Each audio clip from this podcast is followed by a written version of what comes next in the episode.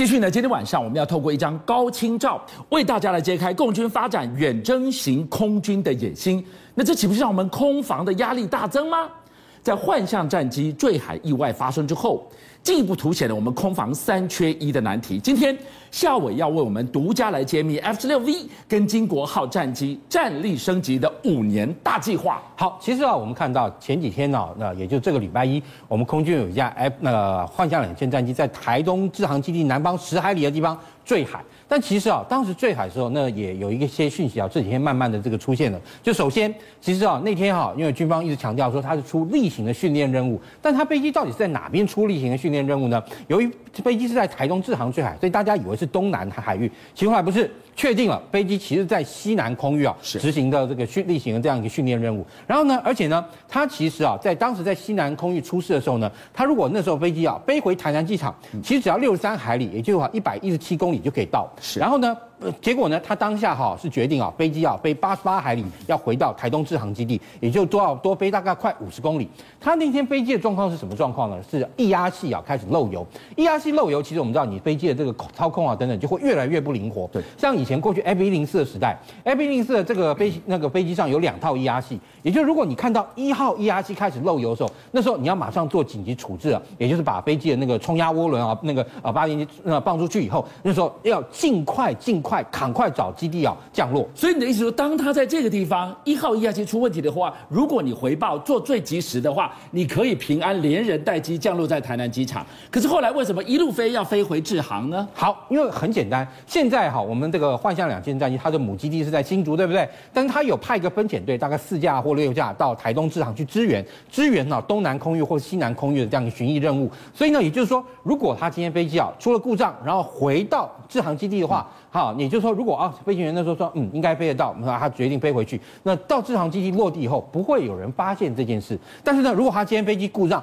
飞到台南机场落地了，哎，大家觉得，哎，怎么搞的？你幻象两千跑来台南，结果被大家看到了，哎，原来这个幻象两千来落台南，一定有问题。那现在军方啊，现在基本上来讲，都是希望就是说，啊，所有的这些报道都是一个正向的这样一个报道，或者对军方来说形象营那个营造是有帮助的。那所以呢，在这个情况下，他们觉得，如果飞机回到台南基地的话，就不会让大家发现。这次疑似的飞安事件，但结果没想到飞机还没飞到志航，在进到哈台南基地准备要落场降落的时候呢，这个时候飞机又出事坠毁了。那其实呢，像空军司令部他们也说明了，他说其实啊，幻象飞官啊，正确弹射生还应予以哈那个那个肯定，这也是事实啦。而且呢，其实啊，就是说他啊经过弹射，而且这次也因为就是说战机在它那个弹射的时候，它的姿态哈很正确，然后再加上弹射椅本身也是新啊那个马丁贝克的零零弹射椅，因此它成功弹射。但是当然这个事件之中啊，飞行员为什么舍近取远？那这个真的就是让大家觉得有点啊，丈二金刚摸不着头脑的地方。我今天下午带我们进一步要来挖真相的是说，幻象两千这个被称作是空军贵族的机种，嗯，它隐约后面凸显的一个问题就是我们的空防。三缺一的这个 deadline 离我们越来越靠近了。对，好，那个当然啦，这次在立法院质询的时候啊，那个有人就质询国防部邱部长说，哎，这个幻象那两千这个妥善率不好啊。结果邱部长他自己说，现在幻象两千的妥善率大概是六成，也就是说你十架飞机里面，对不对？有六架可以飞，四架飞机在故障待修。六成是高还低啊？哎，其实严格来说不算高哎，也就是说啊，这个飞机当初在进来的时候有七成五左右的这个妥善率，但是也就是在进来的之后呢，妥善率就越来越糟糕。那当然哈，这个情况哈也跟就是第一，这个飞机在国际上的这个市占率的确相对来说比较低，因为啊，整个幻象两千连法国空军当初用的，然后现在哈，而且法法国空军现在幻象两千的战斗型基本基本上都已经退光了，只剩下双座的这个核子打击机还在飞，所以好，它自己本身幻那个法国空军幻象两千数量就少，再加上啊，第一哈，法方哈，由于当初啊，我们在那个拉法叶案的那个仲裁案之后，对不对？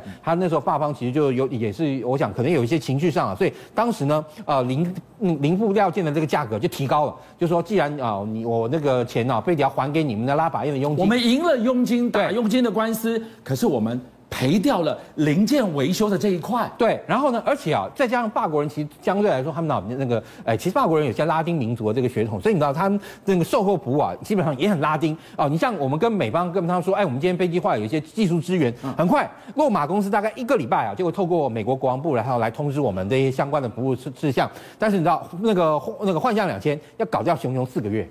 而且呢，另外我们刚刚讲到作业维持费也很可观哦。幻象的作业维持费大概七十几万到八十万，我们的话大概是十六万，其实大概到二十万上下了。但再怎么讲，还是四比一啦，也还是非常可观了。所以你看到啊，这不愧是贵族，你知道，哎，贵松松养它都嫌贵了。但问题是现在传出了它整个料件。没有衔接上的情况之下，都有一点是拆这一台去补那两台的。对，而且其实啊，我们那个之前啊，前几年呢，在汉光二三号的时候做一个兵推啊，发现啊，就是说，由于我们现在到了二零二五年那个那个时间点的话，幻象两千由于零部料件，再加上啊，它现在现有的魔法飞弹还有 Magic Magic Two 这些飞弹，它的那个呃那个那个零部料件的补给啊，越来越好，呃，不足以哈因应现代战争之所需的时候，到最后啊，二零二五年真正如果说发生两岸军事冲突的话，那个时候幻象两千大概。只能剩到个位数可以飞，也就大概差不多只剩十架以内可以进行作战了。这什么概念？现在是五十四架，再过三年剩下个位数。那大家要问了，如果换向两千它整个除役之后，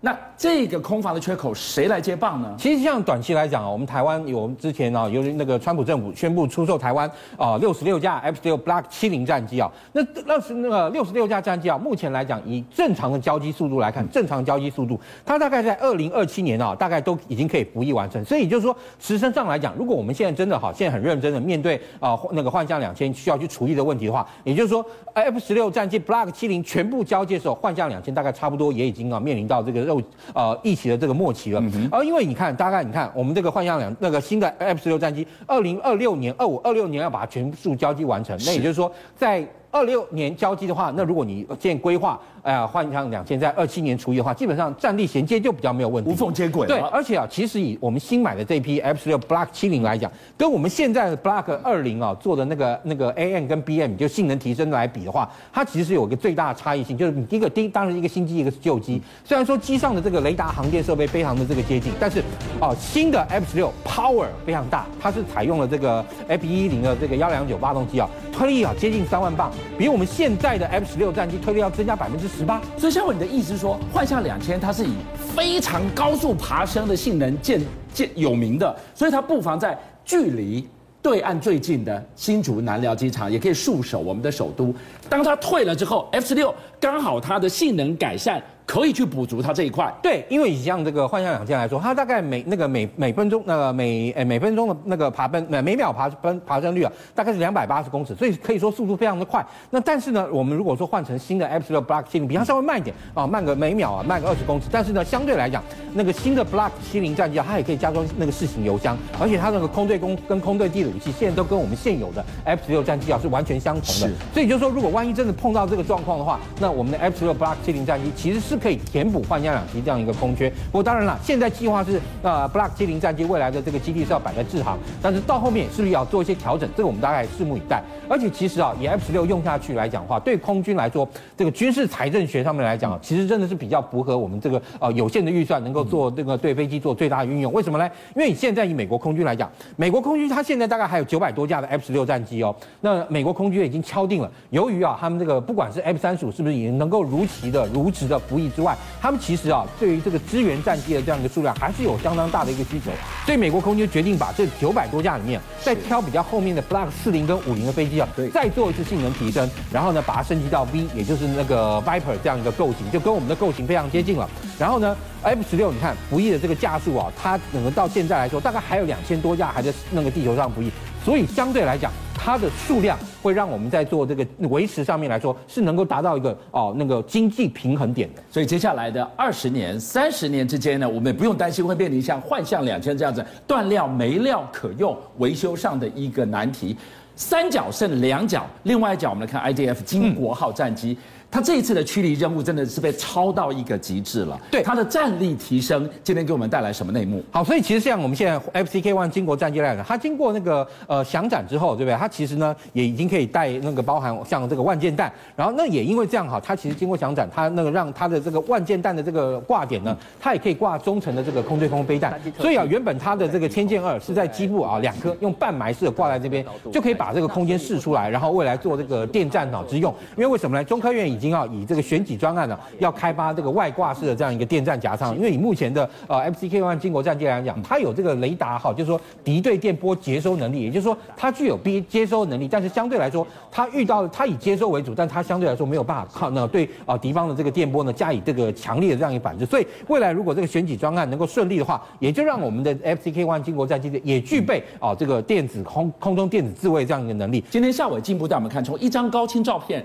老共发展远征型空军的野心已经都不长了。他们在开始建造运二零的时候，代表一件事：中国大陆开始重视自己的战略空军的这样一个啊建立了。为什么？因为有二运二零这样大的这个飞机，它才能够进行啊这个战略性的物资的运输。但是呢，随着运二零战机服役，你看这段影片，也就是运油二十，运油二十啊，你看它那么大一个飞机，在它飞机机身里面，对不对？装个油箱，为这个大陆的这个军机啊，可以提供啊，它包含啊，你看以这个运油二十来讲，它主翼架两个。那个加油点，还有机腹中央还有个加油点，所以也就是说，它可以哈加那同时为三架飞机加油。在这个情况下，它呢这个飞机啊，那个为中国大陆它现在这个空军形态呢是啊本土防卫，但是呢有了运油二十之后呢，可以让大陆的军机的航程大幅增强，变成那个呃攻守兼备。其实你看运油二十号这个服役以后啊，对于他们这个西部的这个空中长廊就可以啊去建立。为什么呢？因为你看有了空中加油机之后，大陆的军机就可以从内陆一路一路从东北或西北哦，那到